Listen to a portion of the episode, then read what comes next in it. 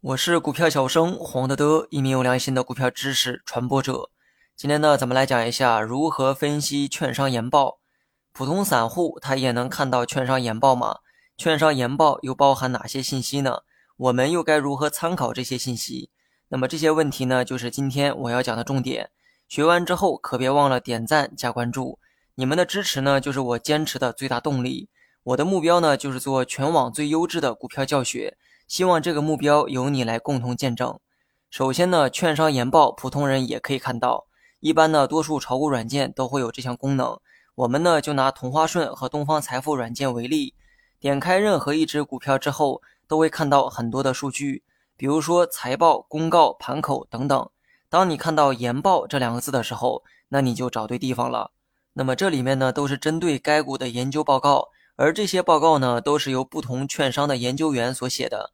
不同的炒股软件啊，由于排版不一样，所以呢，研报的这个入口啊，可能呢也不固定，这个需要你们自行的探索。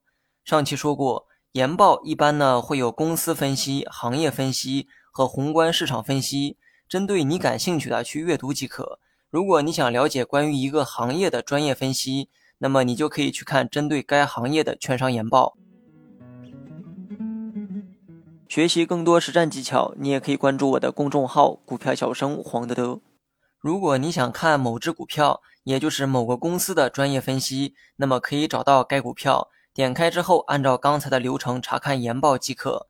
那么我在文稿中放了一张图片，图片显示的是某地产公司的研报，而这家地产呢正是万科。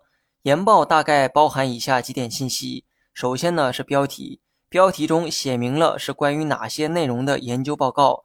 那么图中的标题是万科 A 七月经营公告点评。那么看到标题呢，你也就明白了研报的分析方向。然后呢，就是正文的内容。这个呢，没必要解释太多哈。具体的分析内容和依据都会写在文章的正文中。